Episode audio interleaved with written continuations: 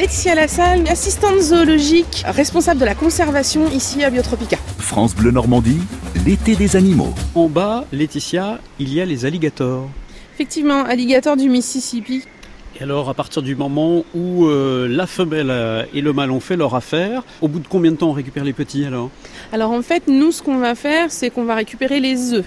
Euh, C'est-à-dire que après la période d'accouplement, en gros, il va se passer à peu près un mois avant que les femelles aillent pondre. Nous, c'est pas c'est pas la, durée qu'on va regarder, c'est plus le comportement de nos femelles euh, quand on va commencer à les voir vraiment gratter, puisqu'elles vont faire des nids hein, dans la végétation. Donc quand on va voir vraiment qu'elles grattent, qu'elles commencent à rester près de la végétation, donc c'est qu'elles surveillent le nid. Euh, là, c'est signe qu'il s'est passé quelque chose, parce que sinon, bah, savoir quel accouplement a fonctionné, c'est pas toujours facile. Hein. Euh, donc du coup, dans ces moments-là, ensuite, une fois qu'on est quasiment sûr que c'est bon, on va aller récupérer les œufs et ces œufs, on va les placer en incubateur. Alors on ne les laisse pas dans l'enclos simplement parce qu'on chauffe par le sol et si on laissait euh, les œufs dans l'enclos, eh bien ils seraient plutôt cuits durs plutôt que faire des bébés alligators puisqu'il n'y aurait pas la bonne humidité, ce serait trop chaud.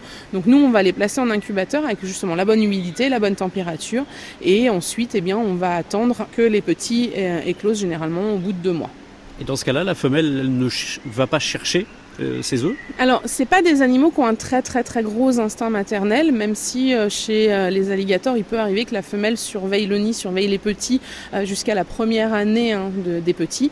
Nous, on a eu il y a quelques années effectivement des, œufs pondus, une naissance d'alligator en 2014, si je me trompe pas. Et effectivement, la femelle, on s'est rendu compte que pendant plusieurs semaines après qu'on ait récupéré les œufs, eh bien, elle continuait à protéger son nid comme s'il y avait quelque chose, mais que passé la date à laquelle les œufs dû éclore, il s'est rien passé. Donc bah, la femelle a abandonné le nid tout bêtement parce que bah, il n'y a rien eu. Donc euh, je pense que c'est reste des animaux qui peuvent comprendre et celle-ci en l'occurrence a compris que bah, voilà finalement les œufs donnaient rien, donc ça servait à rien de continuer à protéger son nid. Alors une fois qu'on a les petits, on les remet euh, ici avec les, les parents ou on les met à part? Alors non, pas du tout. Si on les remettait, euh, comme je disais, il n'y a pas vraiment d'instinct maternel. hein. Euh, donc pour eux, en fait, ce serait plutôt un nouveau casse-croûte qui arrive qu'un Mhm. bébé. Donc on les remet pas avec, on va les faire grandir dans d'autres parties. On va les mettre dans, dans des aquariums, ensuite dans des terrariums. Enfin voilà, on augmente la taille avec la taille de l'animal, puisqu'à la naissance, un petit alligator, euh, ça mesure euh, une petite quinzaine de centimètres et ça pèse 60-70 grammes. hein. C'est vraiment tout petit.